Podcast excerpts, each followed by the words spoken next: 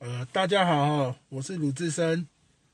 呃，上个星期，上个星期有一位住在彰化的国中生问我，哦，他们家三个多月大的黑柴幼犬不喜欢被关笼怎么办？哦，那我想直接说我的心里的答案，那就不要关啦。哦。那听到这里哦，大家会觉得我在说废话吗？还是深感认同呢？我先把话题扯远一点。哦，我真的很羡慕哦，现在的国中生就知道要问这个关笼这样的问题。哦，因为我自己十六岁的时候，我就非常的反感跟讨厌人家把狗关在笼子里面。那我会劝别人不要把狗关笼子。假如对方没有办办法接受，哦，我就会就是我们大家就不要往来嘛。哦，道道不相同不相为谋。一直到了二零零二年的冬天，哦，那我无意看到一篇国外一位有拿到冠军的训犬师。他的经验分享的文章，那我震惊了。哦，我开始重新思考哦，关笼到底是对狗好，还是我过去认为关笼对狗是一种酷刑？哦，不知道声音听得清楚吗？哦，那我收集了，我就开始收集了很多资讯。那时间又过了一年，哦。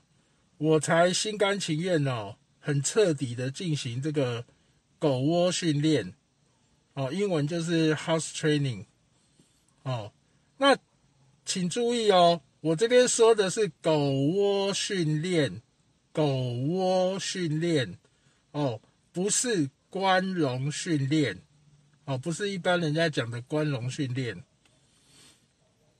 好。那现在重新来回答这位国中生的问题哈，我们养狗呢，就是要跟狗一起生活在同一个家庭里面，对不对？而且呢，彼此是一种陪伴的关系哦。那犬类它的天性就是喜欢跟人一起活动，哦，自然不喜欢被限制住它的。活动空间，哦，尤其呢，你幼犬它已经到了三个月，已经这个脑神经的连接完成了，哦，自然到了不喜欢被关笼的年纪。如果饲主呢不能搞清楚到底哦自己家的爱犬的状况需不需要关笼，哦，不清楚关笼 对自己的爱犬有什么好处。如果事主只是把关笼当成犯错的处罚，或者是想要省麻烦，那我真的建议就不要关笼了。哦，因为你这样子只是培养爱犬对关笼，反而它会有很大的一个反感。嘿，汪小一，谢谢啊，听得清楚哈，谢谢。那我从一九八九年到二零零三年底。都没有进行过关笼，哦，一样也是能够养狗。那从二零零三年底，哦，要开始实施这个狗窝训练，其实我也遇到很多挫折。最常见的就是 狗讨厌被关，它会用激烈吠叫，哦，甚至是用冲撞啊、咬啊、啃咬的方式哦，去破坏这个笼子的方式方式。哦，抗议想要离开狗笼，那我之所以呢没有动摇这个信念，那我会想方设法去解决。哦，我也花钱就是买各种的笼子，是因为呢我自己有搞清楚了狗窝训练对狗的好处。那为了实现这些好处呢，哦，我自己的选择是我要坚持到底。等到了二零零四年底哦，我已经完成了好几只狗的这个狗窝训练，那我自己更是亲身体会到了狗窝训练带来的各种好处。好，它的好处不是只有一种。那我也开始写文章上网去分享狗窝训练的好处。那没有想到，没有想到我自己身边很多养狗的朋友，他们对我这样的文章是很反感的。至于实施狗窝训练的方法，不同的现实状况，实施的手法要有所不同。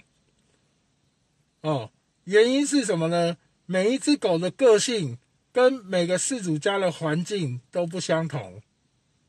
哦，那最怕的是什么？是遇到那种饲主，他的态度就是要关不关，就一下又要关，一下又不要关，或是关一下下又把狗放出来，哦，或者是他的那个实施的手法是不对的，这样子反而会激起狗。越来越讨厌什么？越来越讨厌被你关，那不如一开始就不要关。哦，那还有一种就是，他是用处罚的方式，好，甚至他会上网分享，很开心说啊，你看我家的狗狗乱尿尿、乱咬东西，看到人出现自己就进笼子。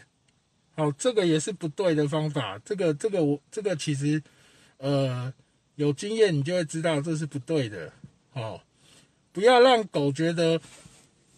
那个笼子是被处罚，或者它是一个好像限制它自由的地方。哦，那我先提出一个观念，叫做优先顺序。哦，针对这位国中生的问题，我我要提出一个重要的观念，叫做优先顺序。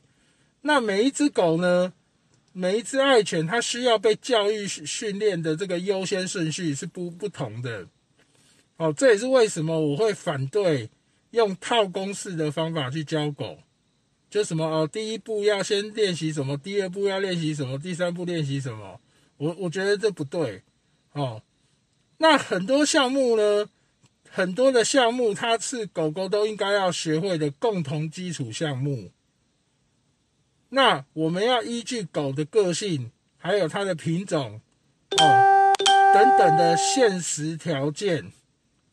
不同，那我们实施的优先顺序也不一样哦，所以不可能是每一只狗第一课都是共同先学什么哦，每一只狗的状况不一样哦。那狗不想被关怎么办？一个方法呢是认识真正狗真正的狗窝训练，什么才是所谓的狗窝训练 （house training）？哦，什么是狗窝训练 （house training）？并且要知道怎么样正确实施的实施，正确的实施狗窝训练，就是把它练起来，练成功。那另外一个方法就是干脆不要狗窝训练。那我们先把这只这只狗狗需要的基础项目，好，依照优先顺序。我刚才有讲，每一只狗优先顺序不同。我们依照我们这只狗应该还有我们家的环境，应该要先实施的优先顺序。啊，好好的落实。那三个多月大的年龄，如果不爱被关，我们可以把时间花在以下六个项目。好，这六个六个项目，第一个就是跟人要正确互动的模式跟习惯。哦，他跟人的互动是要正确的。哦，比比如说不要咬手啊，不要咬咬拖鞋啊，不要咬裤管啊，不要咬后脚跟啊。哦。然后呢，不要乱咬。第二个，不要乱咬任何的东西哦，这是没有例外的哦。不能说哦，我家的狗哦，其实不会乱咬，那只有某个东西它会咬，那样不行哦。那第三个就是基本口令的建立，好，它会听一些基本的基本的口令。那第四个，趁小就要开始什么？趁小开始社会化哦。那第五个。非常重要，定点大小便的习惯养成。好，第六个就是情绪的控制。啊，因为很多狗它其实到后面，不管是因为先天或后天，它它的情绪是失控的。好，那以上这六个大目标都是需要时间来养成教育。如果家里有人，哦，如果家里有人可以长时间的待在家里，那不如把时间先花在以上六个大的项目，不用非得在乎关或是不关，哦。那如果什么基础项目都没有养成，那只是长时间把一只狗关着，然后就想说，哎，我的狗会自动变乖，或是得到狗窝训练的好处哦。因为鲁智深，你不是说狗窝训练有很多好处吗？那我什么都不做，我就长时间把狗关着，哦，这不是，其实哈，这不不是每一只狗都一定会让你看到狗窝训练的优点。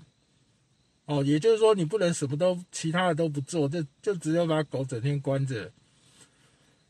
也就是说呢，狗窝训练，哦，有开始实施，你一样要实施这六个项目。以这三个月的狗来讲，你一定也是要开始实施这六个项目的教育养成。那没有方法能够顺顺利的让你去实施狗窝训练。那我们不妨就把注意力先放在这六个项目，哦。那 到了我现在的年纪哈，来看国中的这个小男生，我都觉得他们其实都每个都很可爱啊，都是社会未来的栋梁。